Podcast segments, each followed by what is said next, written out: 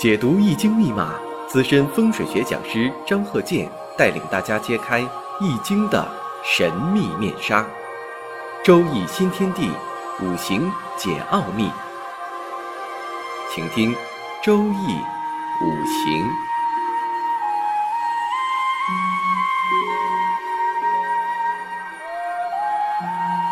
上山微电台荣誉出品。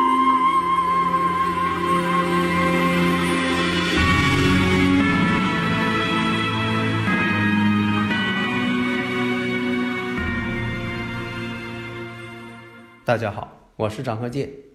周易五行，我们上几堂啊讲过如何去判断夫妻之间是比较啊情感比较好啊热烈呀，还是说冷漠呀疏远呢？同床异梦啊，名义上有，实际没有啊。下面呢，我们就举个例子，女士，壬子、丁未、乙卯、辛巳。呃，我们看一下啊，第一点，月上呢有一个丁火食神，年上呢有一个壬水，哎，这个时候你马上发现了有丁寅相合了。好，你把它先记下来，再往下分析，哎，乙卯日，这个呢倒没有说的太多的问题，只是说两个五行啊相同。再看呢时上呢辛巳，那么这个怎么判断？你像说下边呢，还有这个未土跟婚姻宫啊、卯木啊，他们之间呢有个半合关系，半合木，子未相害，丁寅相合。那这个事情怎么才能分析出来呢？如果说没有经验的人，那看这八个字啊，他就发呆。为啥说呃新手判断的时候，这个八个字一写出来了，他都跟那哎呀绞尽脑汁的看了半天，也说不出个所以然来，好像说不出话，说出话也说的只言片语，不能形成一个整个的套路，不能形成一个长篇大论。为什么是这样？这就是在考验预测师的想象力是否有联想的思维功能。就像以前我讲的，能不能看到啊，在巴黎圣母院上写的命运的这个词，你就能写出巴黎圣母院这样的小说作品？你说根本想不到，那这这个太难了。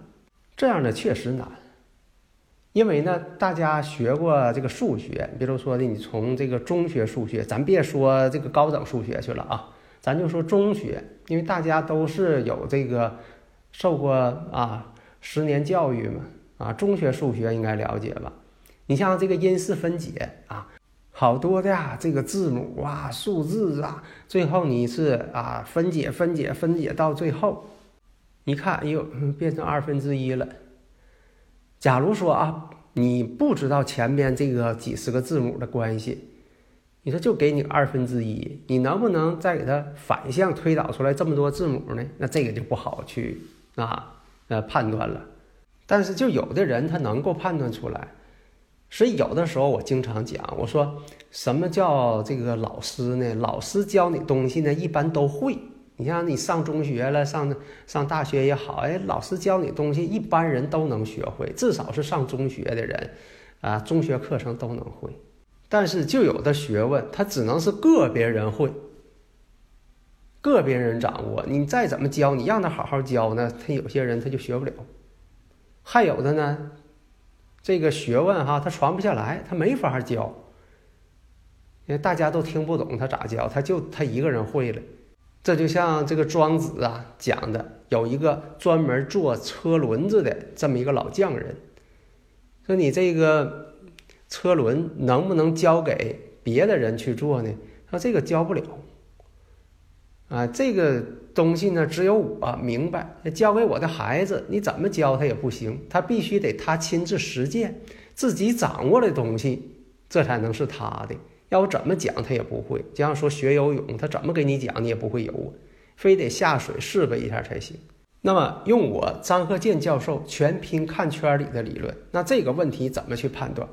你一看，壬子、丁未、乙卯、辛巳。判断的时候，你要结合时代，比如说这个五行呢，那是很早以前的了。呃，在以前啊旧社会那个情况下，那你判断的方式呢，结论就不一样。新社会，哎，你判断的方式又不一样。那么你一看丁阴相合，说明什么呢？他需要感情的寄托，丁阴相合嘛。但是我们再一看，时上这个辛金是他的偏官七煞，偏官七煞呀，代表男士啊，代表她丈夫啊。哎，但一看丈夫自作结角，因为什么呢？这实际上是个心事，心事时啊，巳火呀，正好是在克这个辛金，这叫自作结角，说明这个丈夫星啊、夫星啊被结角了。那么在理论上来讲，那就是偏官星做伤官，属于孤独，哎，这也叫孤独之相。那这个情况是出现什么呢？一个是丈夫身体不好。那因为这个夫星自作结角了，另一个呢，丈夫呢经常在外地不回家。假如说是在这个旧社会，在以前啊，男尊女卑那种情况，有的呢是这个呃媒妁之言、父母之命啊，非得要嫁给这家人，嫁的这个呃之前她都不知道她的丈夫长什么样是谁，她没见过。啊，封建社会就那样嘛。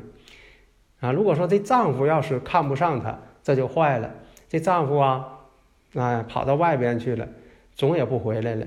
那这个女士呢，就是呃孤独一生了。那这是一种情况。另一个看呢，这种情况呢，它这个不是四柱全阴。如果说的在这个现代社会，那就不会出现这种情况，因为它有这个丁阴相合。如果说丈夫不经常回家，她可能也心动，她可能也去呃学摸别人去了。这都是有可能的事情，因为他自己呢出现丁阴相合。假如说呢全是阴性，那这个呢他可能干脆他也不找了。所以生活当中啊会出现这种情况。你像这个有的是呃离婚了，他再也不想找了，他没有这个想法了。还有的这个呃愿意自己过日子，有一些这个年岁大的，或者是也就有些人哎就觉得挺自由的。啊，也不需要别人去管啊，自己啥还都会。你是做饭呐，呃，家务啊，啊，到外边去干活啊，他全行。另一种情况呢，是遭到了自自己子女的反对，比如说他要这个找另一半，家里人反对，那他干脆吧，呃，他也不找了。所以情况呢多种多样，非常复杂。那如何在？这个乱麻当中，你找到蛛丝马迹，去判断这个人的一些行为趋向，或者是说有什么想法呀，啊，内心当中的一些动机呀，或者他是否能实现他的这种想法，哎，这就是判断的一个过程。这个呢，问题呢，就像说啊，以前这个飞行的飞行器，它以抛物线形式在飞行，那么你截取这一段的抛物线。就能分析出来它未来的目标飞到哪里去，但是有一个特种情况，比如说呢，它中间会变轨啊。现现现在不就讲吗？这个我就不解释了，科学范畴的东西，它会变轨啊，让你琢磨不透它往哪飞啊。那这个变轨用什么来解释呢？这就是中间出现了化解状态，比如说的，他知道可能是未来的发展方向不利于他，中间呢进行一些调整化解。